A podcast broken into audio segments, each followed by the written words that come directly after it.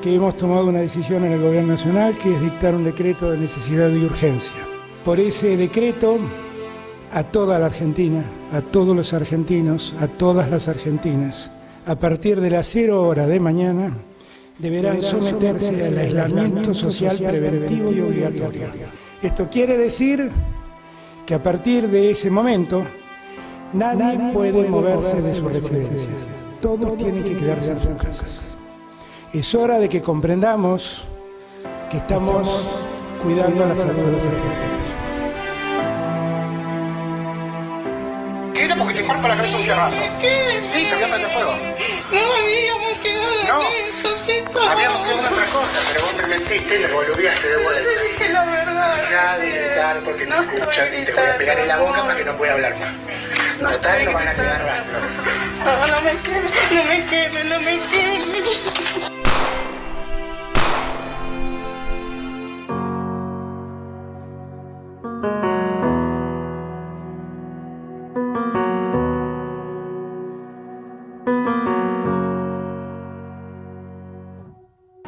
Aislamiento y femicidio. Otro femicidio. El femicidio de Camila. Brenda tenía apenas 24 años.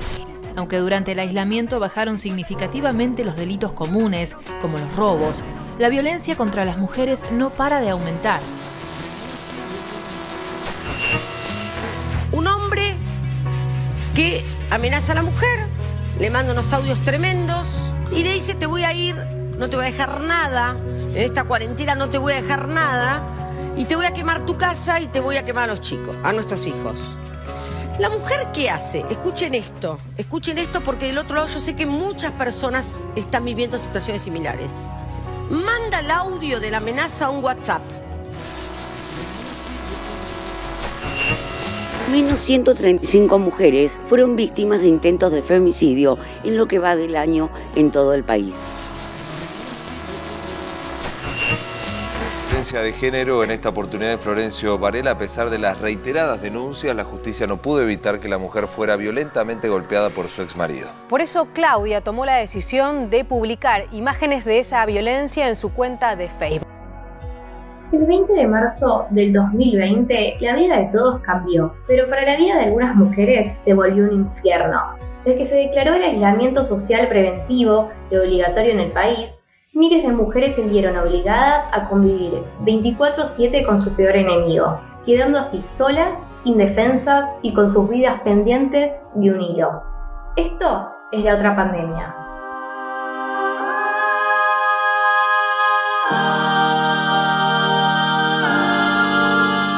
La porquería hiciste para comer. Otra vez lo mismo. Estás todo el día acá encerrada, en casa. Lo único que tenés que hacer es cocinar y cocinás esta porquería. ¿Y dónde está la plata que te di para hoy? ¿Qué te la gastaste toda? ¿Qué te tengo que tratar como a los chicos? ¿Eh? Pero vos, ¿quién te pensás que sos? Vos sos lo que sos, gracias a mí. Sos lo que sos porque yo te hice, ¿está claro? Y mirá cómo me haces poner. Con la nena que está escuchando arriba. O sea, perdóname, pero parece que me lo haces a propósito, pero vos no me estás escuchando lo que te estoy diciendo. Pero vos viste lo que sos.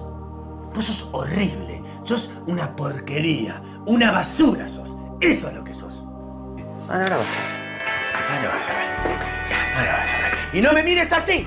No me mires así porque esto es culpa tuya.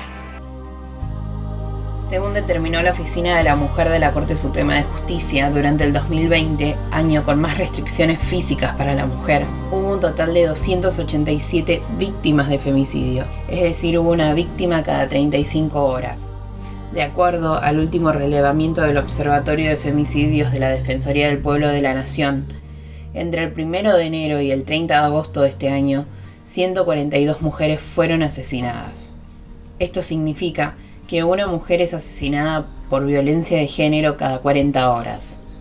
Laura Rothberg del Observatorio Ahora que sí nos ven y la abogada y empleada judicial de los tribunales de Lomas de Zamora y especialista en violencia de género y familia, Mariela Merconcilli, nos explicaron al respecto. cuarentena que obliga a muchas mujeres a permanecer 24 horas encerradas en un mismo lugar con sus agresores, lo que hizo fue poner de manifiesto ante la sociedad y ante el Estado algo que las organizaciones que trabajamos con violencia de género venimos denunciando hace rato y que tiene que ver con el hecho de que el hogar es el lugar más peligroso para las mujeres.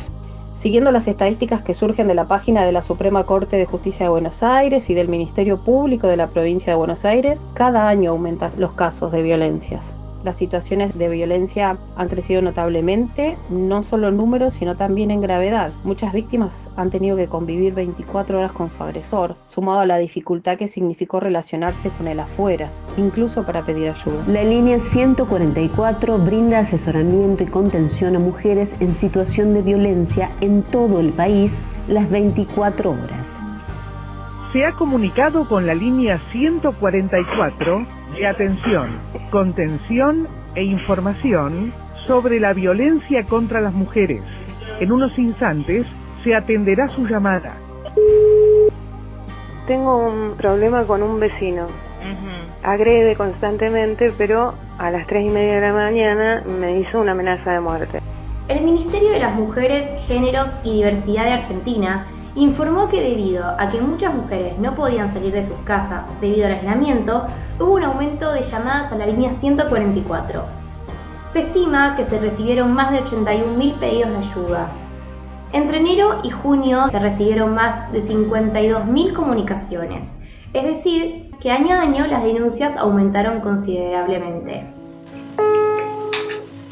Comando, buenas noches. Sí, buenas noches. Quería pedir una pizza. Disculpe, señora, usted se está comunicando a la línea de emergencia, ¿lo sabía? Sí. ¿Me podría dar las variedades, por favor? Bien, señora. Trate de calmarse y contestar estas preguntas. ¿Está usted bien? No, no. Eh, quisiera una completa. ¿Hay menores con usted? Somos dos adultos y un niño. La abogada Karina Moriondo, especialista en violencia de género, nos comentó que las mujeres están cansadas de ocultar los hechos y que por este motivo las denuncias aumentan año tras año. Las denuncias por violencia aumentan todos los años y esto va creciendo, no es algo que decrece, sino por el contrario, a medida que pasan los años, las mujeres se están animando cada vez más a hacer públicas estas situaciones y no ocultarlo como solían ser en épocas anteriores. Durante este último año, las redes sociales fueron un lugar de encuentro y denuncia muy importantes para las mujeres víctimas de la violencia machista. Mariela Meconelli es abogada y a través de sus redes sociales trata de animar a las mujeres a que denuncien. En mi caso particular he recibido muchas más consultas, desde mis redes sociales, teléfono particular, me han consultado de distintas provincias e incluso desde España. Eh, esta situación de peligro fue global. Desde marzo del 2020, a partir del decreto que ordenó el aislamiento social preventivo obligatorio, las situaciones de violencia han crecido notablemente. Un hombre asesinó a su mujer, estuvo junto al cadáver durante 10 horas y luego llamó 911 para confesar el crimen. La degolló con un cuchillo delante del hijo de ambos. El ciberactivismo femenino se fortaleció como una forma de expresión, movilización y acción política desde 2015 con el Ni Una Menos, tras el asesinato de Chiara Páez. El movimiento que surgió en Argentina se articuló con otros movimientos que se activaron en el mundo, tales como el Me Too y el Time Up, que tiene su origen en Estados Unidos. Sin dudas, durante el aislamiento social preventivo y obligatorio, las redes sociales, especialmente TikTok e Instagram, funcionaron como espacio de manifestación, protesta y demanda pública. Además, desde ella se intentó ayudar a las víctimas y concientizar sobre la importancia de denunciar la violencia. Vivo en Vicente López. Este es un posteo diferente y va dirigido a alguien que espero que le llegue. Esta madrugada pasaba alguien por mi casa, se escucha en mi ventana, así que casi no dormí eh, diciendo cosas que no me gustaría que digan a nadie, que ya esperamos que no se digan más, como me calentás la, pasaste mi pollerita por, vos sos pilla. Espero que este posteo pueda ser redirigido y redirigido y reenviado y que le llegue a esa persona. No está bien que te traten así, así no. Para violencia de género no se olviden de llamar al 144. Por favor, si tienen alguna amiga que le han llamado por teléfono y le han dicho esto, reenvíenlo. No está bien. un mensaje salva vidas. Espero que esto te llegue.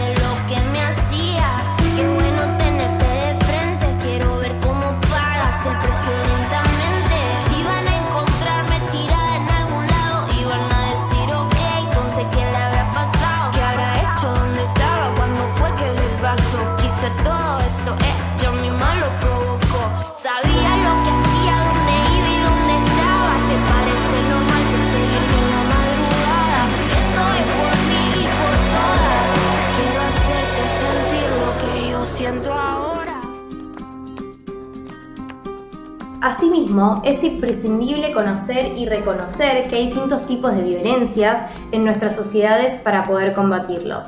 Entre las formas de violencia más comunes están la violencia económica, corresponde a cualquier acción o acciones que buscan una pérdida de recursos económicos patrimoniales mediante la limitación.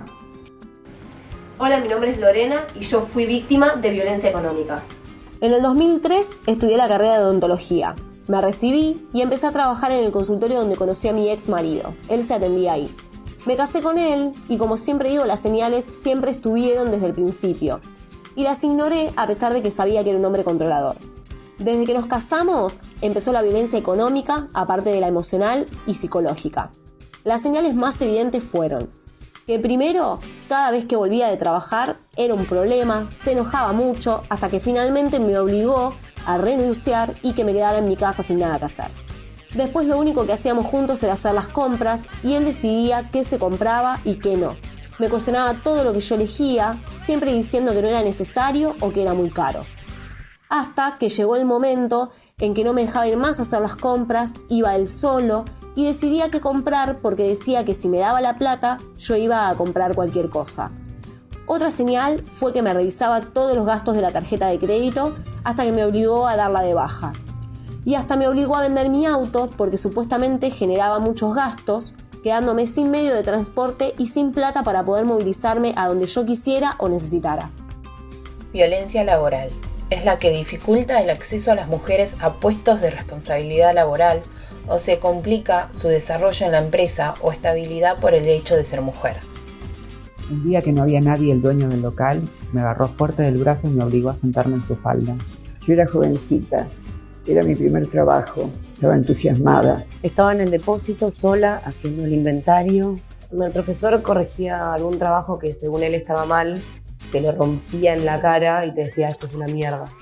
A veces me llamaban para una junta en la sala de reuniones. Me llamaban a mí sola.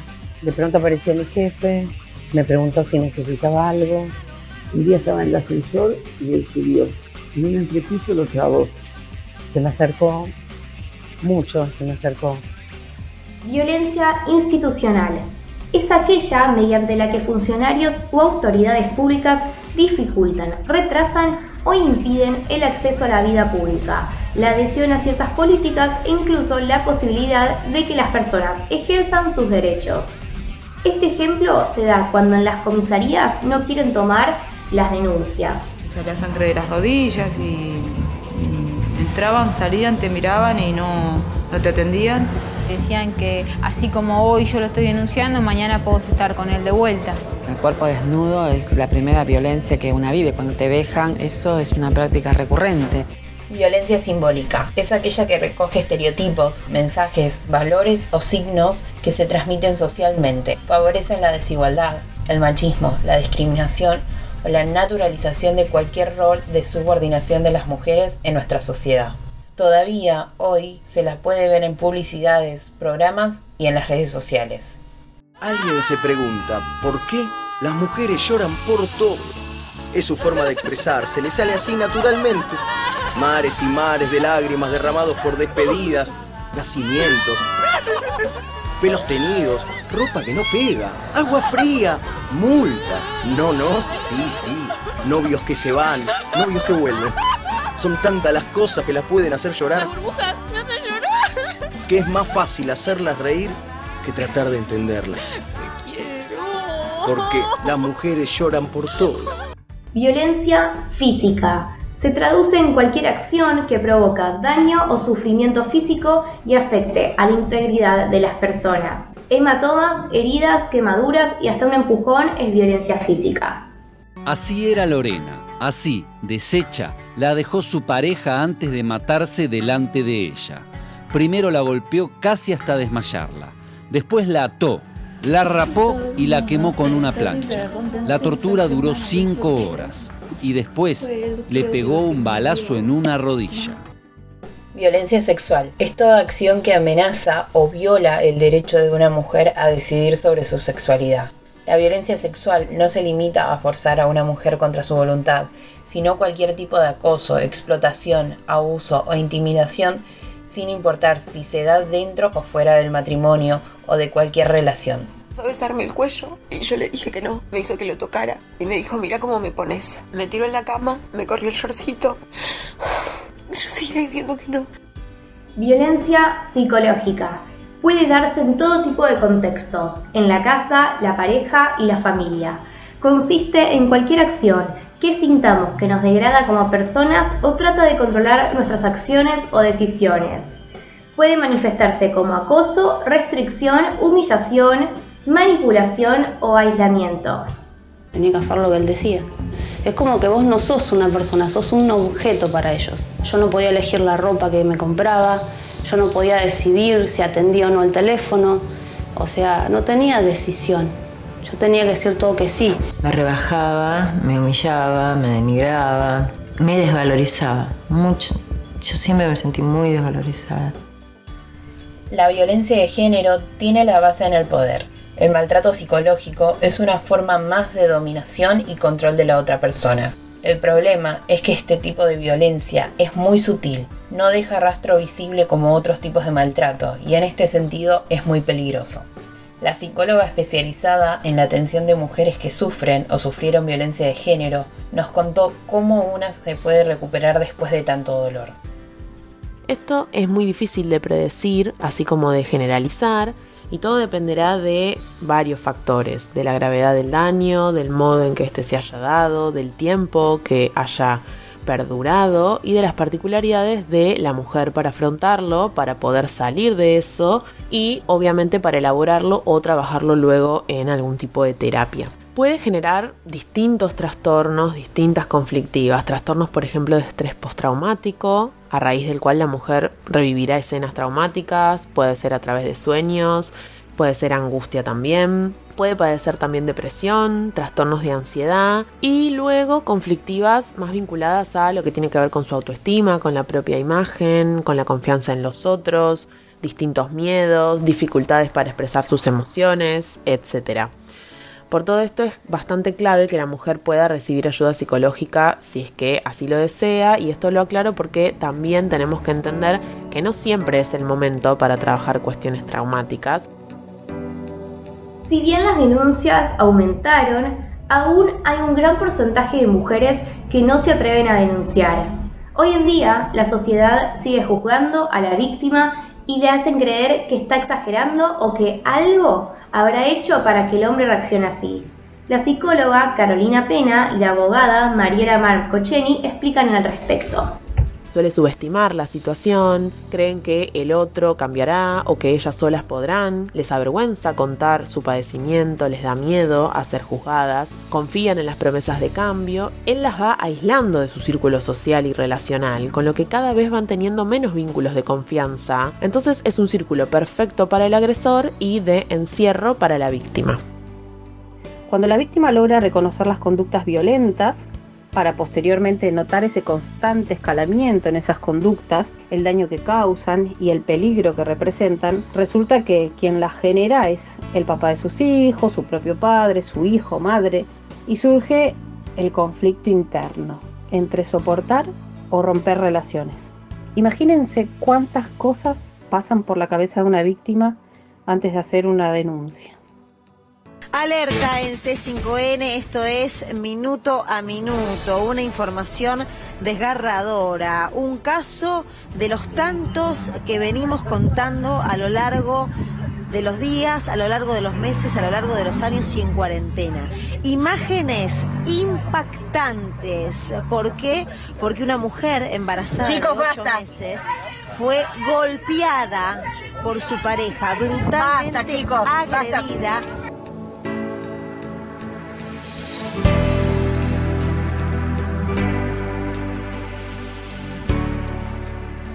A pesar de los años, pareciera que todo está igual.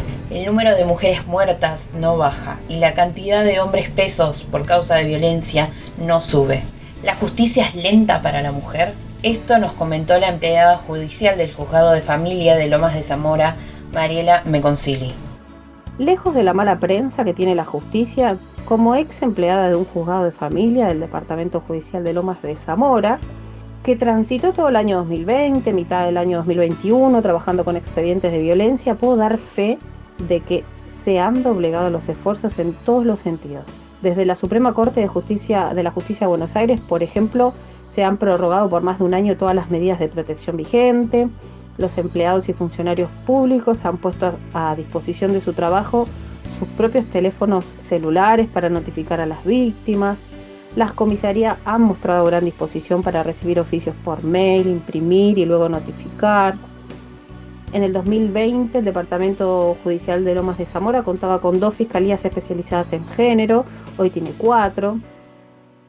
El Poder Judicial ha tenido que adaptarse abruptamente a la virtualidad, notificando por medios electrónicos, trabajando en expedientes 100% digitales, que si bien esta cuestión ya estaba planteada, eh, se iba a ir dando de una manera escalonada, paulatina, pero resultó abrupta para poder adaptarnos.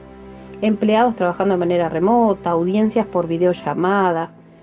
Considero que la, que la justicia ha estado a la altura de las circunstancias. En el 2019, en cuanto asumió Alberto Fernández, se creó por primera vez en el país un ministerio dedicado a la mujer. El Ministerio de las Mujeres, Género y Diversidad tiene como objetivo trabajar por los derechos, enfrentar las desigualdades y la violencia contra la mujer y construir una sociedad justa. El Ministerio de las Mujeres es, es un- una posibilidad histórica, es un hecho histórico para nuestro país. Es sumamente importante que estemos acá, que, que estemos acá hablando de esto. te das cuenta cómo a partir del entendimiento del género podés realmente ayudar al otro o cómo lo podés complicar. tener un ministerio que, que empiece a visibilizar, que abra las puertas y que escuche todas las voces. Paola Tacacho tenía 32 años. Era profesora de inglés, egresada de la Universidad Nacional de Tucumán. Estaba en pareja y soñaba comprar la casa propia. En 2015, cuando trabajaba en un instituto terciario en Tucumán, le tocó dar clases a Mauricio Parada Parejas, quien la acosó y amenazó durante cinco años. Paola fue asesinada a puñaladas en la calle el viernes 30 de octubre del 2020 por Parada Parejas. La víctima había presentado 13 denuncias contra su asesino. Sin embargo, nunca tuvo respuestas concretas. La justicia le había impuesto una orden de restricción al acosador, pero este nunca lo cumplió y el Estado nunca hizo nada para que él la cumpliera. Actualmente, aunque haya habido muchos avances en nuestro país, pareciera que todas las medidas que se toman son insuficientes o inútiles. Así lo explica la psicóloga Carolina Pena y la abogada Karina Moriondo. Por lo general, cuando una mujer denuncia violencia es derivarla a un centro de salud cercano a su domicilio para que realice tratamiento psicológico. Estas son las herramientas con las que cuenta el Estado y es el modo en que las usa. Pero, a mi entender, lo que más nefasto me parece es que se siga reproduciendo la violencia hacia las mujeres en las mismas comisarías, por ejemplo, incluso en las comisarías de la mujer. Se minimizan muchas veces las situaciones, los oficiales tienen un discurso muy polémico en relación a las intervenciones, a los incumplimientos de las perimetrales, etc. Y esto por qué es? Porque hay todo un sistema misógino, machista y patriarcal que choca cada vez con las necesidades de sostén y apoyo que una mujer en situación de violencia de género requiere. Por el contrario, lo que suele suceder es que se la revictimiza, se la angustia y le genera la sensación de que nadie la cuida y que no hay lugar posible de protección de ningún modo. En cuanto al Ministerio de la Mujer, creo que funciona Más o menos, no tanto ni tampoco es tan grande el esfuerzo que hacen ni nada. Me parece que es mucho más publicidad que es lo que realmente nacen, ¿sí? Sí hay muchos eh, planes de ayuda para las mujeres que sufren violencia de género para poderlas ayudar a salir de ese entorno, pero me parece que les falta trabajo, les falta muchas ganas al, a lo que es el Ministerio de la Mujer me parece que deberían ser más rigurosas, darle más beneficios a estas personas que por ahí no salen de ese entorno de violencia por el miedo a no saber cómo solventarse económicamente, cómo reacciona ese hombre si va y lo denuncia, eh, en cómo van a vivir sus hijos, que miedo de quedarse en la calle. Entonces, como que el Ministerio de la Mujer lo debería resolver de otra manera y de una manera más ágil, más rápida. Que es el tema de los botones antipánicos y las perimetrales, sinceramente creo que no funciona. Es algo que son muy, pero muy contados con los dedos de una mano los que realmente cumplen con esas perimetrales. La mujer se siente de todas maneras desprotegida, por más que existan perimetrales, los hombres van, las buscan, las golpean, no les importa si los vuelven a denunciar. Los botones antipánico entre el que aprietan el botón y la policía llega y se hace presente en el lugar, este hombre ya la golpeó, ya la marcó por todos lados, o sea, y ya tuvo tiempo hasta de irse del lugar. Yo creo y considero que deberían haber medidas más concretas y duras, medidas que le demuestren al agresor, las consecuencias van a ser duras. El 2021 ya se cobró 142 vidas de mujeres, entre ellas 19 vinculados y 5 travesticidios, dejando más de 150 menores sin madre. El 24% de las víctimas habían realizado una denuncia contra su agresor, mientras que el 15% tenía orden de restricciones de contacto o perimetral, el 2% votó en antipánico.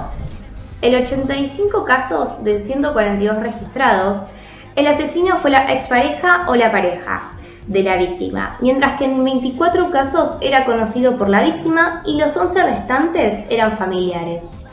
A su vez, hubo 220 intentos de femicidios y el 13% de los victimarios se suicidaron luego de cometer el asesinato.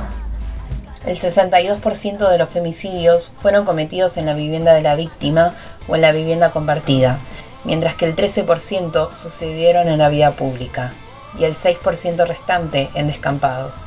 A nivel país, las jurisdicciones que lideran la tasa provincial de femicidios son Santiago del Estero, Formosa, Neuquén, Tucumán, La Rioja, Salta y Chaco. Es decir, que cada 40 horas una mujer es asesinada en Argentina. Teniendo en cuenta todos estos datos y hechos, ¿el Ministerio de la Mujer realmente sirve? Elisa Robles, 36 años. Bebé de Elisa Robles, un día. Analía del Rosario Barbosa Martínez, 26 años. Noelia Albornoz, 32 años. Gabriela Verónica Lencina, 43 años. Mariana Madonna, 63 años. María Florencia Astaneo, 41 años. Jessica Celina Paredes, 22 años. Ana Astorga, 29 años. Alicia Moreno, 72 años. Anabela Viviana Olmos, 26 años. Jacqueline del Carmen Pino, 43 años. Nancy Villa, 14 años. Estaba embarazada de 4 meses. Marcia Acuña, 16 años. María José Villalón Escudero, 41 años. Ivana Soledad, 32 años. Margarita Mercedes Zárate, 28 años. Rosa Gabriela Vallejos, 51 años. María Belén Montenegro, 23 años. Rocío Macarena Quesada, 28 años. Esther Mamani Canaviri, 35 años. Melina Laura Rojas Urbano, 20 años. Noelia Vanina Sánchez, 36 años. Milagros Orieta, 21 años. Melisa Moyano, 40 años. Liliana Beatriz Stefanato, 45 años. Florencia Belén Linchinsky, 34 años. Úrsula Baillo, 18 años.